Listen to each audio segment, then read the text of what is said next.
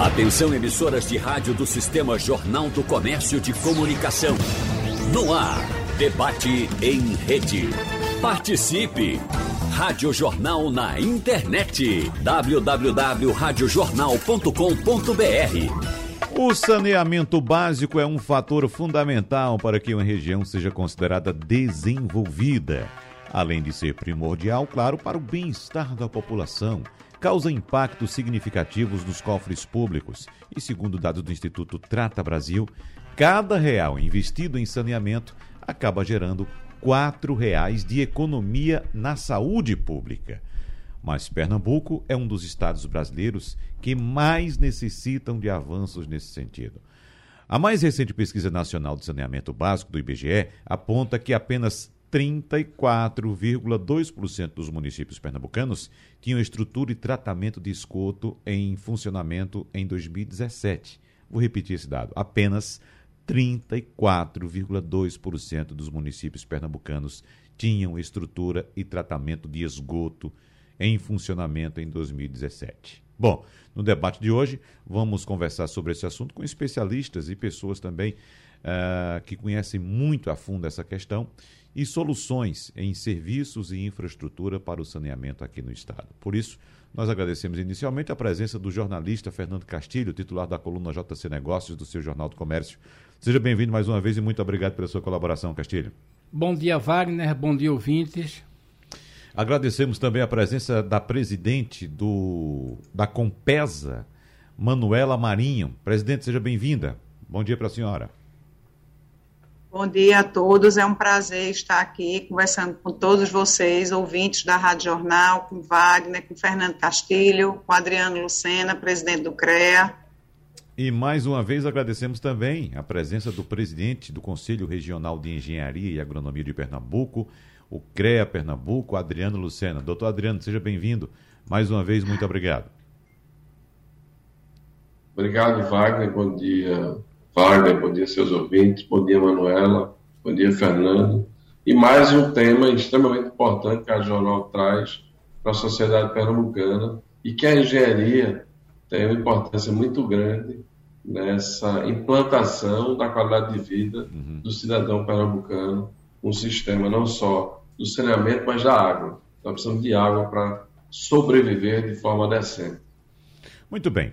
Eu gostaria de começar essa conversa nossa aqui, inicialmente com a presidente da Compesa, doutora Manuela, porque a situação de Pernambuco, de fato, não é nada confortável, doutora Manuela. Como já disse, 34,2% dos municípios pernambucanos, em 2017, segundo o IBGE, tinham estrutura de tratamento de esgoto em funcionamento. Esse índice chama atenção, claro, negativamente, porque é quase metade da média nacional, que está na casa dos 63% e fica ainda abaixo da média do próprio Nordeste, da própria região Nordeste, que tem saneamento adequado na casa dos 51,2%. Eu queria que a senhora trouxesse para os nossos ouvintes e também para os debatedores, doutora Manuela, uh, uh, uh, enquanto, em, em que ponto, até que ponto a Compesa conseguiu avançar na melhoria desse, desses números e o que podemos falar também para o futuro, presidente?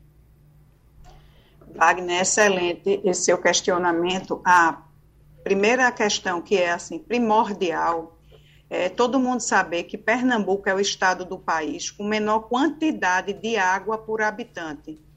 Então, só isso geograficamente traz um desafio enorme, porque o governo do estado sempre perseguiu muito o objetivo inicial e principal de trazer água e trazer segurança hídrica para a população. Então, os investimentos sempre foram muito voltados para a questão né, da segurança hídrica. Tanto é que a gente está aí com essas obras vultosas da adutora do Agreste, a adutora de Cerro Azul, Poços de Tupanatinga, Alto Capibaribe, né, que é, Arataca agora mais de 120 milhões de reais.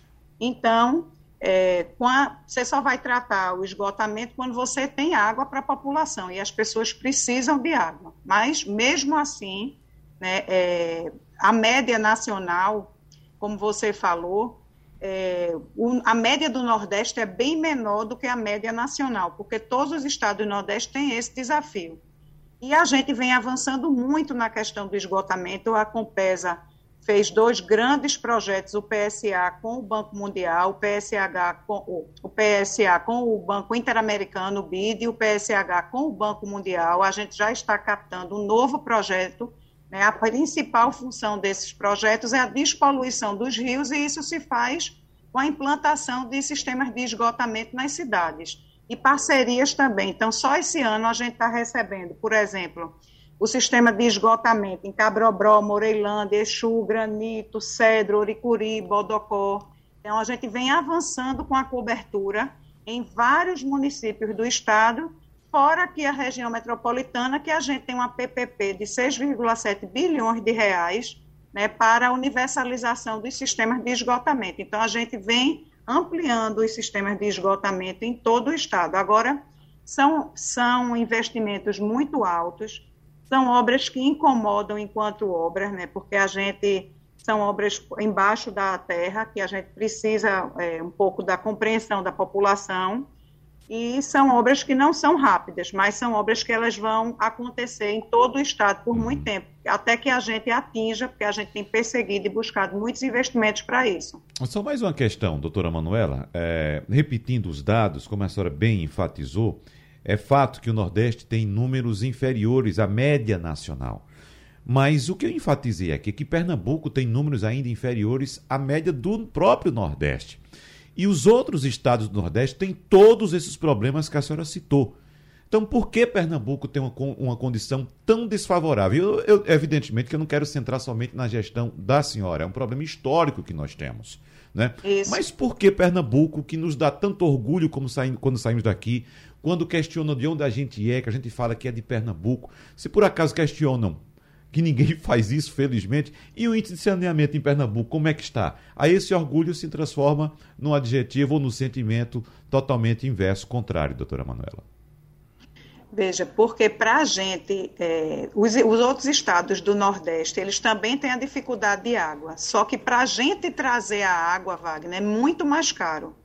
É isso que eu quis dizer. Então, a gente é, por muito tempo se priorizou a segurança hídrica, né, porque as pessoas precisam de água, não que não precisem de, de medicina preventiva, de saúde, a questão do esgotamento é seríssima, né, e também é um dos pilares aqui da Compesa, mas para você trazer mais água para Pernambuco é mais caro do que para outros lugares. E também para trazer esgotamento para Pernambuco é mais caro do que no resto do país. Por quê?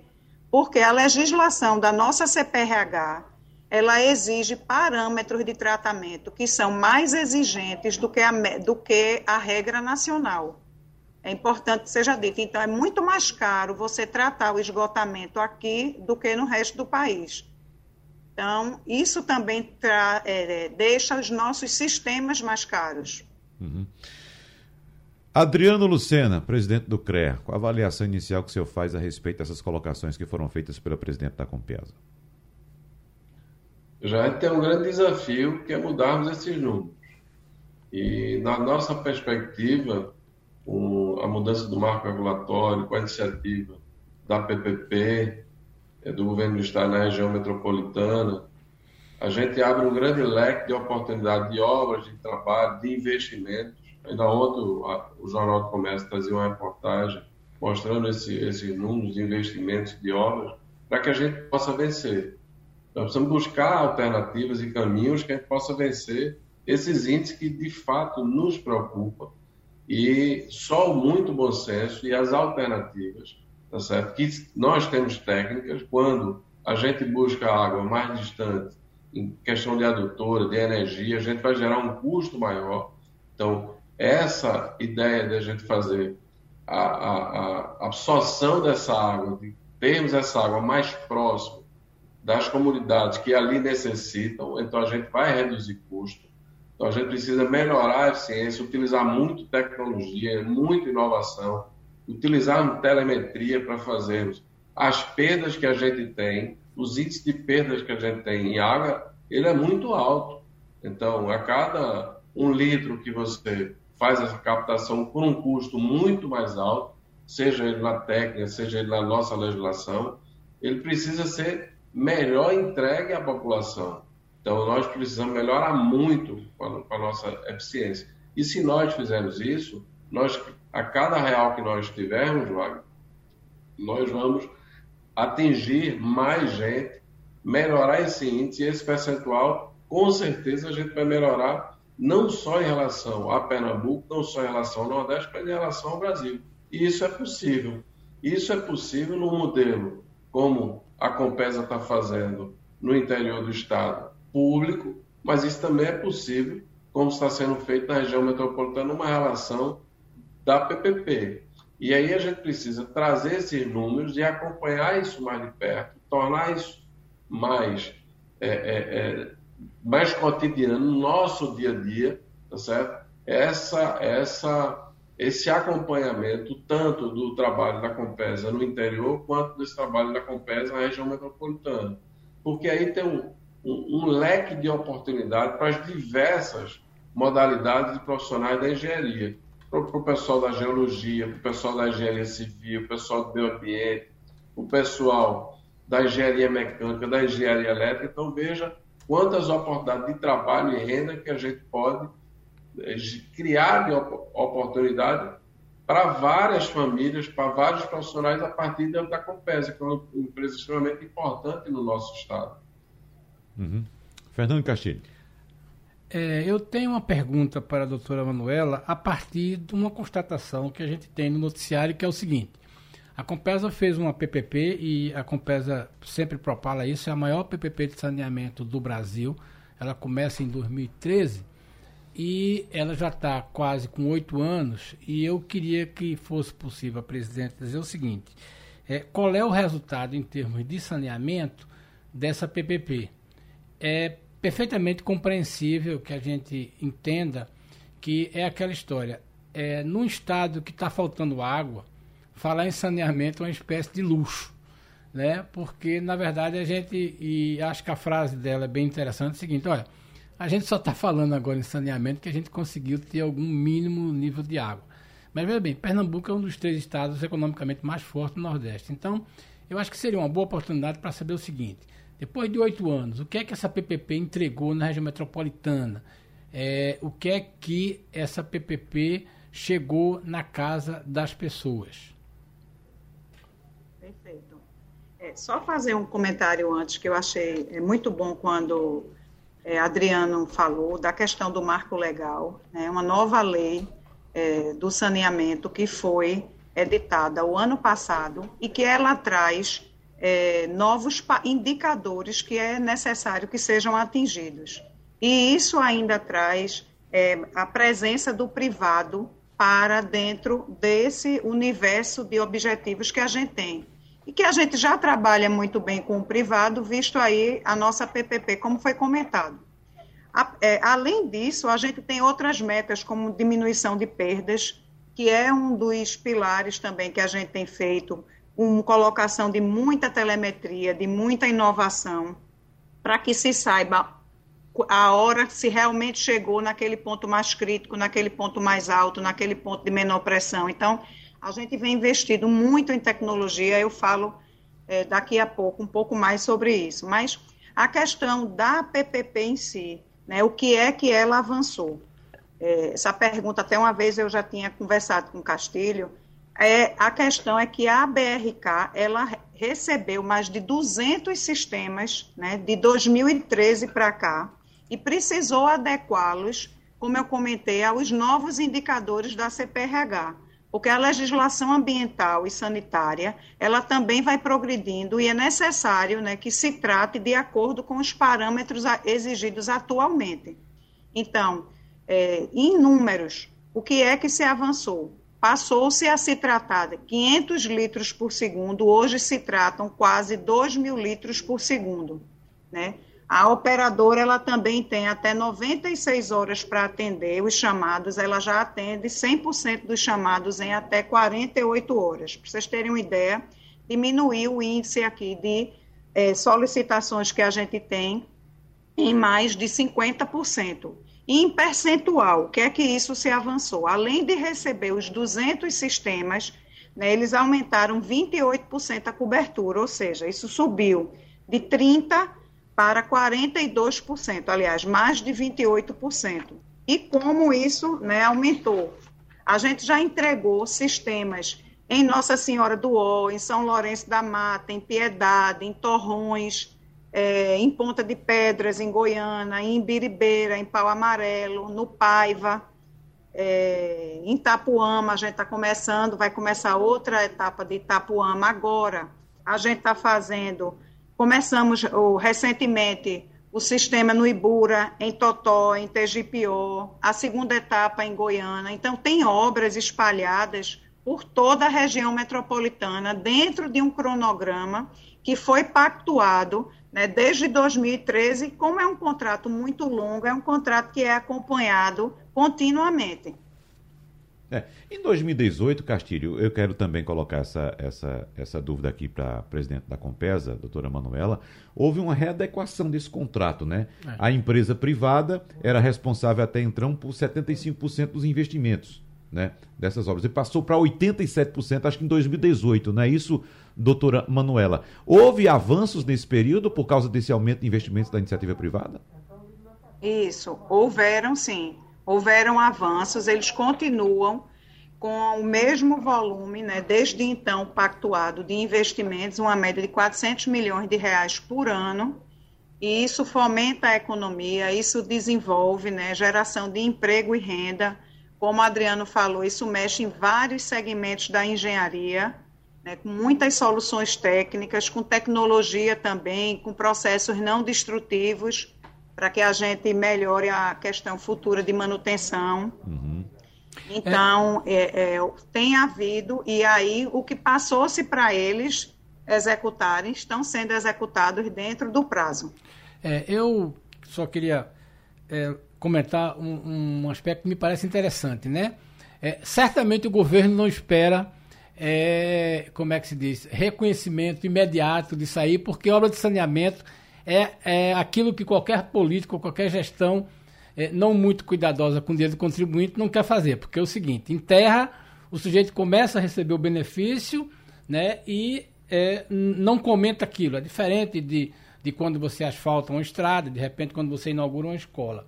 Agora, me parece bastante interessante que esses números da, da, da, da Compesa, eles é, certamente são números muito bons, e como ela está dizendo, houve um crescimento, embora isso não seja ainda é, explicitado para a população. A população não percebe isso e não espere que a população vai reconhecer, porque ela não vai reconhecer. Mas eu acho que a gente tem que discutir uma coisa que é bem interessante, eu queria também pedir a ajuda do, do presidente, que é o seguinte: como é que a gente pode resolver essa questão do desperdício? Eu acho que isso é uma das coisas que mais incomoda o, o consumidor, que é o seguinte: primeiro, eu tenho uma dificuldade muito grande de receber água, e isso a gente sabe da dificuldade que tem na região metropolitana, mas eu tenho uma coisa que incomoda muito para o cidadão quando ele tem a informação de que a Compesa é, só recebe, sei lá, 50% daquilo que fatura pelo processamento de água. É, como é que a gente está avançando nisso, sabendo que a região metropolitana está numa região que é mais antiga, o Recife tem 500, quase 500 anos, é muito mais complicado isso. Como é que está sendo isso nesta questão de, de, reduzir essa perda né, e que ela torne-se explícita na, na população das pessoas? Essa coisa vale para o presidente, mas eu queria também que o presidente colocasse isso do ponto de vista da engenharia. Eu, é, Castilha, não escutei o final. O que é que a gente pode fazer de TI? Tecnologia. Mas aí é para o presidente. O que é que a é. tecnologia pode ajudar na redução desses números? Mas aí é para o presidente. É. Ok. É, eu vou só começar por um comentário que Castilho tinha feito no último bloco sobre a questão do esgotamento, que às vezes as pessoas, assim, é, sobre o investimento que muita gente às vezes não quer investir porque não se vê, né? O, a água é um líquido tão precioso, a gente precisa dele, a gente faz o eu brinco de o toque mágico girou, ela está ali descendo, a pessoa recebe com qualidade, então você está recebendo o produto. No caso do esgotamento, é, aquilo saiu da vista da pessoa. Você dá a descarga ou você a água vai embora.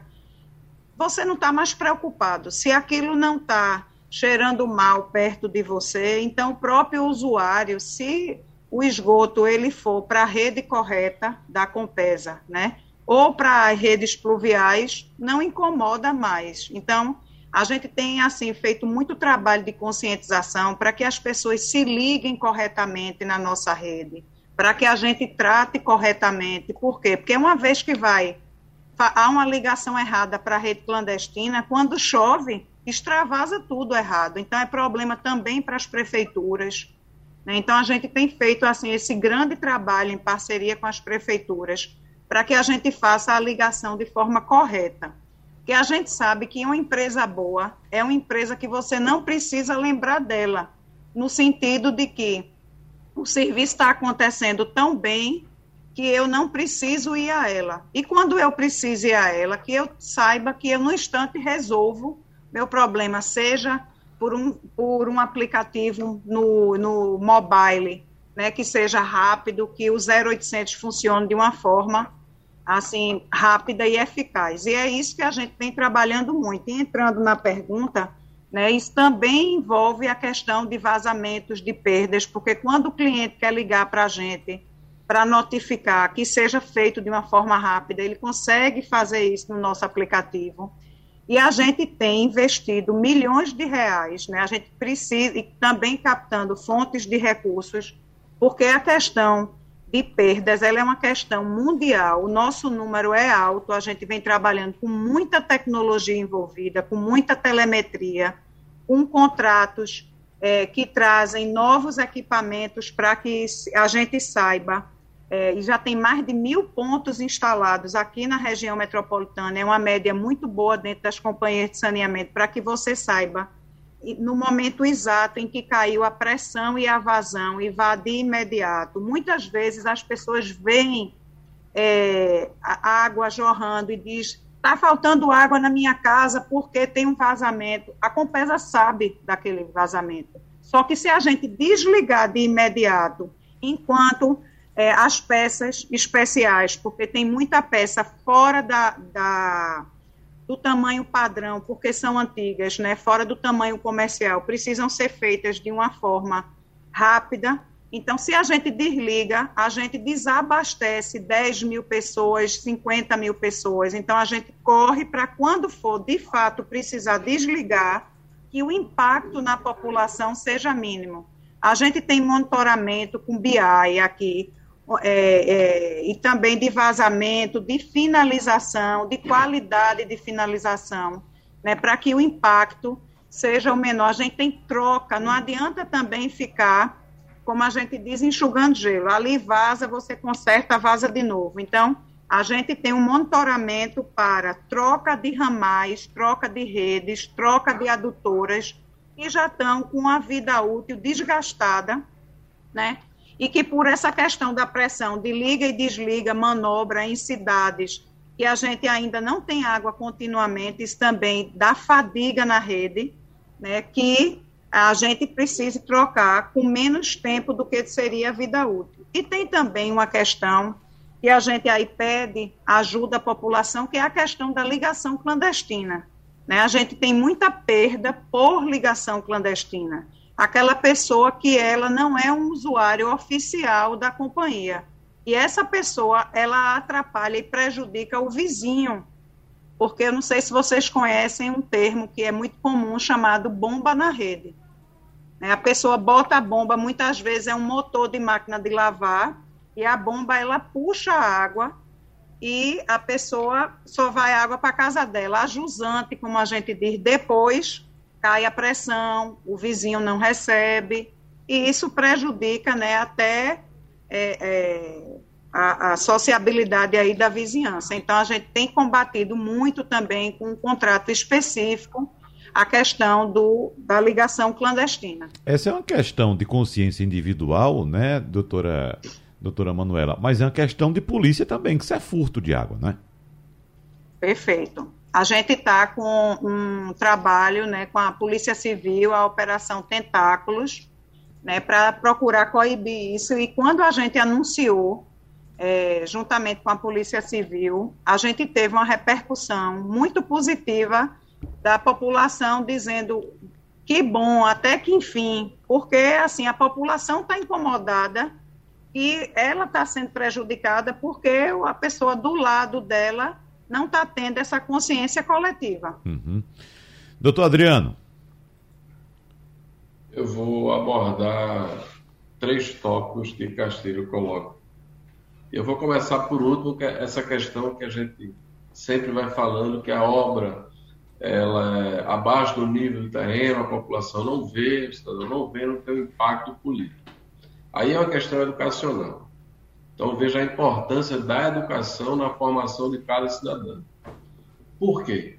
Porque se você tem a obra e essa obra é importante, e ela tem impacto inclusive lá na saúde. Quando você começou, Wagner, dizendo que a cada investimento de saneamento a gente tem 4, 5, 6 e até tem estudo que chega a 9 reais de, de uma relação de 1 para 9, de 1 para 9, veja o impacto positivo que se tem no governo. E às vezes na gestão. Então a gente precisa mudar essa cultura e investir naquilo que é importante. Que a gente tem vantagens, tá certo? Competitivas na saúde do cidadão. Quantas vezes ele deixa de trabalhar porque está doente e pegou essa doença no investimento que era extremamente importante ali do saneamento? E aí deixou de trabalhar, foi para um hospital, e esse hospital é, é, pago pelo, pelo Estado, é pago pelo cidadão através dos, dos seus impostos. Então a gente precisa mudar essa cultura, formar cidadão melhor formado para que ele tenha essa percepção da importância daquilo que é concreto para você, cidadão, mas também para o coletivo. Aí vem a questão do furto da água. Então, por que fazer isso? Para quê? É, educação, é, é um cidadão por dois motivos, assim que a gente pode identificar claramente. Mal formado, então vai furtar aquilo que é coletivo, que não é dele, que não lhe pertence, ou por uma necessidade que às vezes a gente encontra, que não é justificativa, tá certo? Isso é um problema policial e deve ser investigado deve ser punido, tá certo? E, e, a questão aí eu queria tocar agora nos dois pontos lá de Castilho, que são questões técnicas voltadas à engenharia. A questão da distância, a captação da água, ela está cada vez mais distante do polo é. de, de, de, uso. Então, se ela está mais distante, essa captação, eu vou ter a adutora mais cara, eu vou ter energia, eu vou ter a questão da engenharia mecânica, aquilo que eu estava falando das diversas modalidades da engenharia, são nessas implantações dessas obras. Por quê? Se eu vou captar, eu vou fazer barragem. Se eu vou fazer barragem, eu preciso lá do pessoal da agrimensura, da cartografia, eu preciso do pessoal de meio ambiente, eu vou precisar do pessoal da geologia, da engenharia de minas. E depois que eu faço esse projeto, que implanta essa barragem, eu vou fazer a adutora. E se eu vou fazer a adutora, eu vou precisar da tubulação, da engenharia mecânica, eu vou precisar da engenharia elétrica, eu vou precisar da, das elevatórias, então essas obras vão ficando cada vez mais caras. Aí usa a tecnologia, aí usa a inteligência, que é você captar essa água mais próximo de onde você vai utilizar. E aí você reduz custo. E aí entra a engenharia. E depois que você implanta isso, tá certo? Todo esse estudo, toda essa tubulação, você tem que monitorar isso. E o, e o monitoramento disso, o uso da telemetria, da inteligência artificial, da, de todos esses, esses mecanismos que nós temos hoje, os nossos índices vão cair, tá certo? Em percentuais que a gente tem que ter percentuais, percentuais competitivos. A gente não pode captar um, um, um litro de água e chegar na, na, casa do cidadão meio litro. Então o índice da casa de ser 50%, 30%, 40% é altíssimo. Esse é um custo que a sociedade, sociedade participa. A gente precisa incentivar a academia, as universidades têm um papel importantíssimo nas pesquisas, tá certo? desenvolver é, é, é, trabalhos e, e pesquisa dos seus alunos na graduação, no mestrado e no doutorado, para que apresentem à sociedade estudos concretos e eficientes. Por quê? Porque isso traz para a gente um ganho, não só hoje, mas um ganho no futuro. Nos próximos 10 anos, daqui uma década, os nossos índices não podem ser acima de 15%, que já é um percentual altíssimo, tá certo? Então, esse é um grande desafio. Então, eu queria dizer a Castilho que nós temos na engenharia e o CREA tem esse propósito desse debate. Inclusive, eu quero dizer já, a partir de agora, que hoje nós vamos ter um debate. Uhum. Um debate no CREA, na TV CREA, já 9 horas, com esse tema. Veja a importância desse tema para a sociedade. Eu faço desde já um convite para que possam assistir no, no, no YouTube, na TV CREA, o nosso debate às 19 horas. Então eu vou deixar já uma provocação aqui para esse debate, doutor Adriano, e me perdoe se eu estiver insistindo nessa questão, mas veja só, já citamos aqui problemas, por exemplo, como falta de recursos, problemas, por exemplo, de tecnologia, às vezes de inteligência, como o senhor citou agora, falta o próprio elemento principal, que é a água. Mas veja só, nós estamos aqui com esses índices bastante atrasados de Pernambuco, em relação inclusive ao Nordeste, não estou citando mais nem o Brasil, mas é o próprio Nordeste, um estado como Pernambuco que está nessa situação, dentro do Nordeste, é algo praticamente inadmissível. E quando nós olhamos para fora do país, para exemplos de países desenvolvidos, nós temos soluções para todos esses problemas que o senhor citou, o senhor e a doutora Manuela citaram aqui no debate até agora. Então, praticamente, na visão do senhor, o que é que pode ser feito? O que é que a gente pode trazer? O que é que a gente pode levantar para tirar Pernambuco dessa situação? Essa é a provocação que eu faço, eu pode levar até para o seu debate hoje à noite lá no CREA. O que é que falta? Investimento, falta direcionamento político, que a gente precisa priorizar. Aqui Castilho dizia, a obra que está inferior ao nível do terreno, a população não identifica, não tem essa ligação política. Então a gente precisa direcionar e dizer, ó, é preciso fazer saneamento. Nós precisamos fazer saneamento, porque saneamento ganha.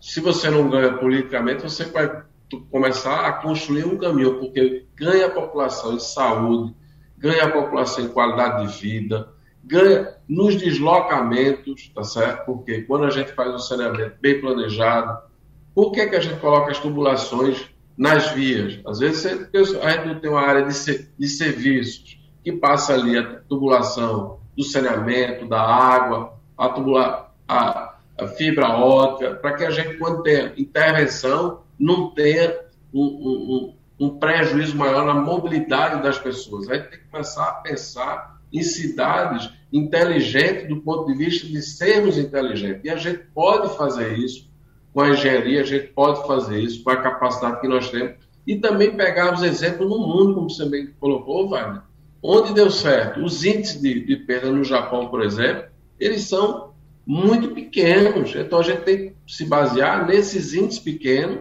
tá certo? Para que a gente possa perseverar e possa chegar e com objetivos e com prazo e com. O investimento não pode ser de uma gestão, tem que ser de um governo para levar qualidade de vida para toda a população. Tem que ser uma política de Estado, porque se for para a política partidária, o que a gente percebe é que o governo, estou citando somente especificamente esse governo, não nem somente o Estado de Pernambuco, mas a preocupação maior do gestor hoje é ou se reeleger ou fazer o seu sucessor, Castilho. É. Agora, essa questão que o doutor Adriano estava citando agora também, daqui a pouco eu passo a palavra para a doutora Manuela, que ela está pedindo, isso é importante para a gente observar também os outros países, porque é, é, há países em situação pior do que a nossa. O professor Adriano, doutor Adriano citou aqui é, o Japão, e eu lembro de uma reportagem que eu acompanhei do Japão, doutora Manuela, em que funcionários de uma empresa, que lá a empresa não é pública, é uma empresa privada, é, é, é de, de, saneamento, eles utilizam espécie, Castilho, de estetoscópio é. Pela rua, sai andando e identificando onde há vazamento, com esteto, espécie de estetoscópio.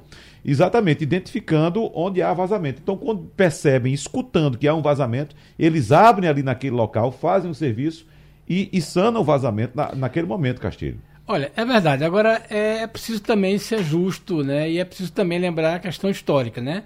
Não dá para comparar o investimento que o Japão fez no setor de saneamento né? E não dá para comparar o, o, investimento que a Alemanha fez no, no saneamento e toda a Europa fez no saneamento a partir daquela carga de investimento extraordinário que houve é, a partir do, do, do começo do século, onde todos os países fizeram sua infraestrutura. Nós não estamos, nós não fomos convidados para aquela festa. Hum. Mas eu acho que tem algumas coisas que a doutora Manuela pode nos ajudar. O seguinte: primeiro, a Compesa, certamente, pelo que eu sei, está provocando a academia, está desafiando a academia e o que é mais sério, perdão, está desafiando startups para apresentar solução, né? E quer pagar por isso.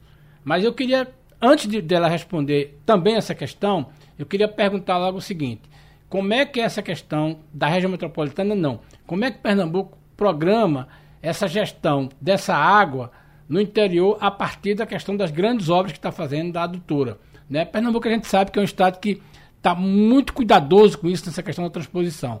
Mas eu queria primeiro perguntar o seguinte: A Compesa está provocando a academia, a Compesa está indo buscar startups que possam resolver esse tipo de problema que a gente apresentou aqui. Um. Segundo, e no interior, como é que estão a questão das grandes obras, dos grandes investimentos? O que é que você vai entregar a partir dos investimentos que estão sendo feitos? A gente já tem o que entregar, já tem o que mostrar? A gente tem muito que mostrar. É, vou responder inicialmente. A gente está com a parceria com a universidade, financiando é, mais de seis bolsas de mestrado e doutorado, justamente com temas ligados à Compesa é muito importante essa ligação da academia com a, a, a, concessionária, justamente na questão de perdas de inovação. Estamos também investindo mais de 4 milhões de reais com o Porto Digital, justamente com esse tema.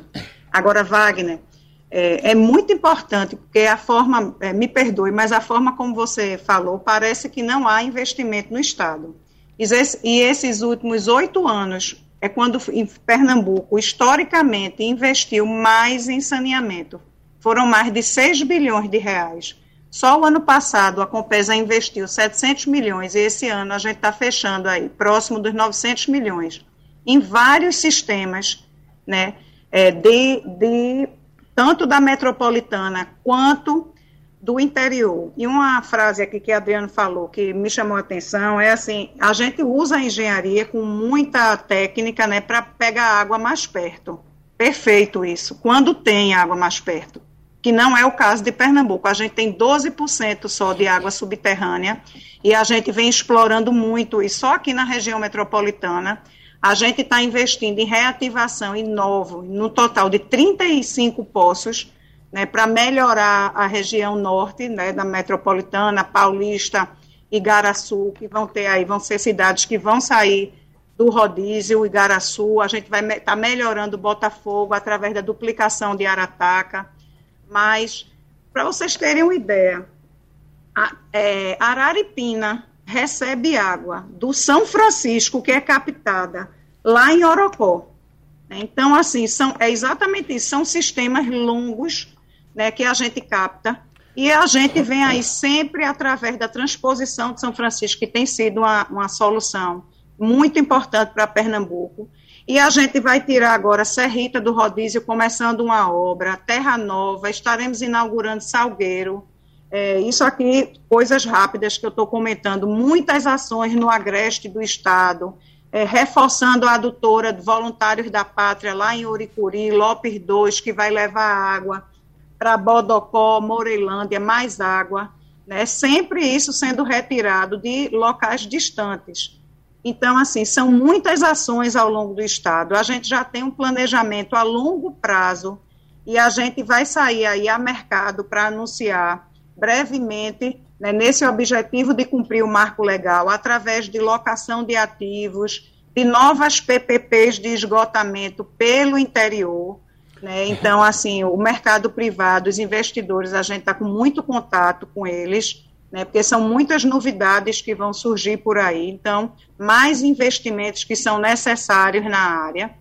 E isso é muito importante que seja dito, que, assim, é, de alguns anos para cá, a visão dos gestores é justamente essa, de como é importante eu não digo nem só para a saúde preventiva, eu digo para o desenvolvimento econômico da cidade, das cidades que geram aí emprego e renda, essa questão de saneamento. Isso é uma coisa básica que a gente precisa e que a gente vem perseguindo.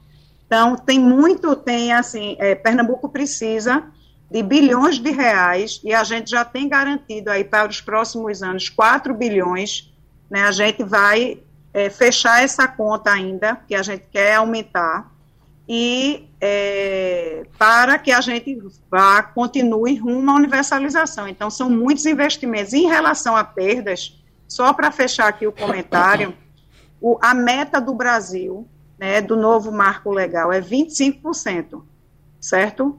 A gente olha, não é, é uma meta é, boa, né, mas é importante que seja dito, nenhuma companhia, nenhum Estado brasileiro nenhuma operadora pública ou privada tem esse número. Então, há muito que se investir e há muito o que se progredir para que a gente chegue nesse número. Né? As perdas, como se diz, não é só vazamento. É, a pessoa que se liga, que a gente não fatura, que a gente não enxerga como cliente, é considerado perda também. Então, existem as perdas comerciais e as perdas operacionais. Desses valores, doutora Manuela Cassora cita, é, é, se eu não me engano, na PPP da Compesa lançada em 2013, o total era um de 6,7 bilhões de reais, não é isso? 6,7, quase 7 bilhões de reais. De lá para cá, oito anos de PPP, quanto desse valor, desses recursos já foram investidos? Já foram investidos 1,7 bilhões de reais, dos quais 1,4 do privado e 300 milhões de reais do público. Então, se você fizer aí uma proporção, estamos dentro da proporção de que cada ente tem que adimplir com as suas obrigações contratuais. Mas essa velocidade de investimento de recursos, a senhora considera adequada? Foram 6,7 até agora a senhora disse que foram investidos 1,6 bilhões. 1 bilhão. 1,6 bilhão, não é isso?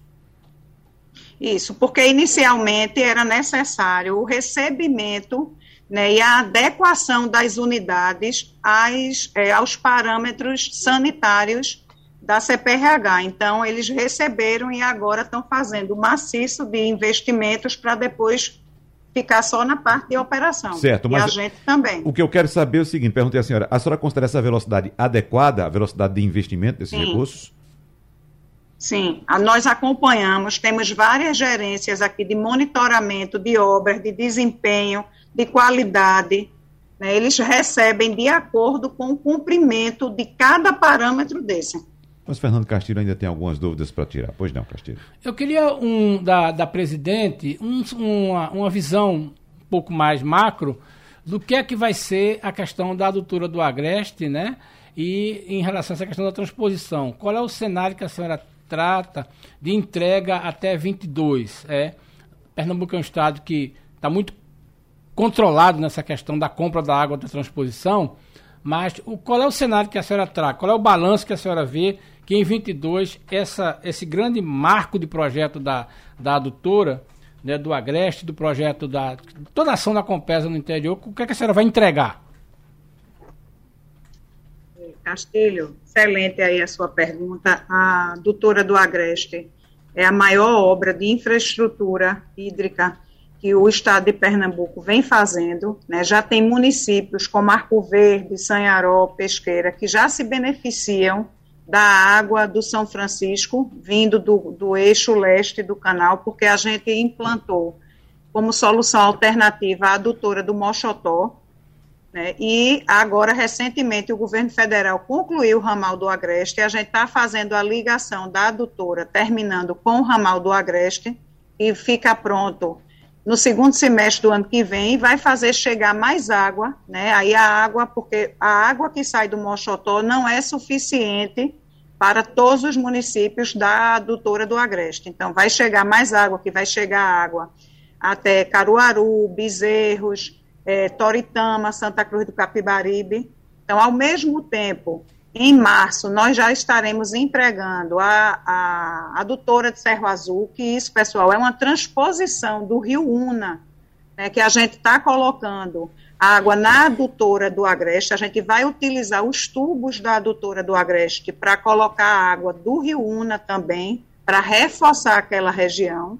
E em março a gente também está inaugurando os poços de Tupanatinga, que vai jogar água da bateria de poços ali da bacia do Jatobá, que é uma área que tem água subterrânea, em Buíque, Ati, Águas Belas, Tupanatinga.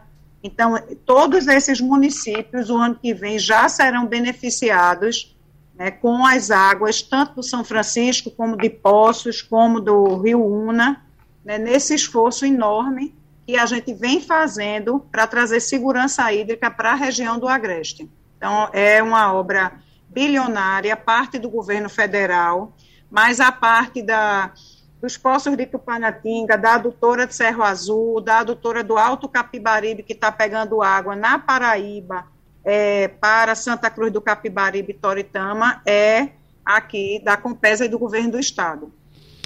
Uh, para a gente encerrar, vamos chamar o, o doutor Adriano Lucena para fazer um convite para esse debate que é interessante. É importante que as pessoas participem desse debate, né, doutor Adriano? Esse debate que vai ser realizado pelo CREA hoje é um debate online, mas como citamos aqui durante o programa, é preciso que a população se engaje nesse debate, entenda que saneamento é vida, saneamento é saúde. E quando você que nos escuta reclama da falta d'água, você deve lembrar que não existe água também, não é só pela falta do líquido, não, é por falta de investimento também em saneamento, não é isso, doutor Adriano? Exato, Wagner. E a gente já vinha dizendo que a engenharia não podia se furtar de participar ativamente desse debate com a sociedade. E já trouxemos o debate da Transnordestina, do Arco Metropolitano, e estamos trazendo agora o debate da, da, da, da PPP, Compesa, BRK, onde vai estar presente a presidente da BRK, presidente da Compesa, Antônio Miranda, que foi o primeiro secretário municipal do estado do Recife em, em saneamento, e a mediação hoje com o João Receno. É importante demais não só os profissionais da engenharia, da geologia, da agronomia participarem, mas o cidadão. A engenharia é aquela que promove o bem-estar de todos nós e faz com que a gente se comunique à distância. As habitações elas precisam estar tá, tá, tá incorporada no mundo moderno do reuso da água, da energia limpa. Então esse debate que a engenharia, um conselho com 87 anos, não pode se calar diante das necessidades de um estado que a gente vive, tá certo? de uma região que a gente vive, então uma instituição que precisa está se posicionando e está colocando a engenharia, a agronomia, a geociência a serviço de todos nós. É isso que nós queremos para buscarmos as alternativas e as soluções dos problemas que nós temos. Não adianta colocarmos os problemas debaixo do, do nosso tapete luxuoso. Nós precisamos colocar os nossos problemas em cima das nossas mesas e termos as nossas cabeças sem preconceito de buscarmos as alternativas e as melhores alternativas. É. Nós temos uma universidade ou algumas universidades exemplares para o, o, país e para o mundo que podem nos ajudar em diversos debates. Nós temos um, um povo trabalhador, nós temos é, é muitas opções para que a gente possa encontrar soluções economicamente viáveis, ec ecologicamente viáveis, tá, socialmente viáveis e buscarmos essa alternativa com o nosso povo, com a nossa gente, para que a gente possa viver aqui, que aqui é nosso lugar e de uma forma melhor. Então, hoje, às 19 horas, TV CREA no YouTube, com a participação de, to de todos vocês, contamos com a presença de todos. Um grande abraço. Essa questão ecológica, viu, Castilho? Só para a gente fechar, questão de reuso, questão de uso responsável da água. Não entendo como é que uma região metropolitana como a nossa não tem legislações, claro, teria que ser legislações municipais, de é, utilização de água da chuva, por exemplo, captação de água da chuva em edificações. Aqui não tem.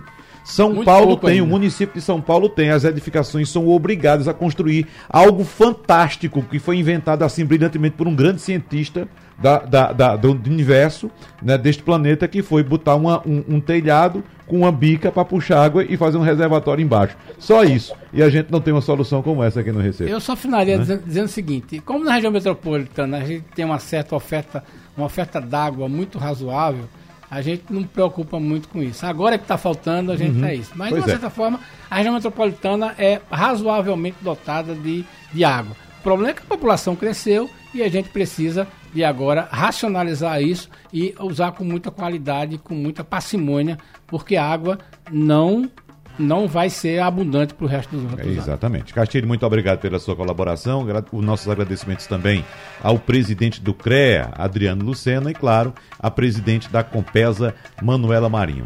Muito obrigado pela participação de todos no debate de hoje. Fico mais uma vez o recado aqui, o convite para participação desse debate, a continuação, o debate do CREA no YouTube, hoje a partir das sete da noite. Então, obrigado mais uma vez, abraço. Sugestão ou comentário sobre o programa que você acaba de ouvir, envie para o nosso WhatsApp 99147 8520.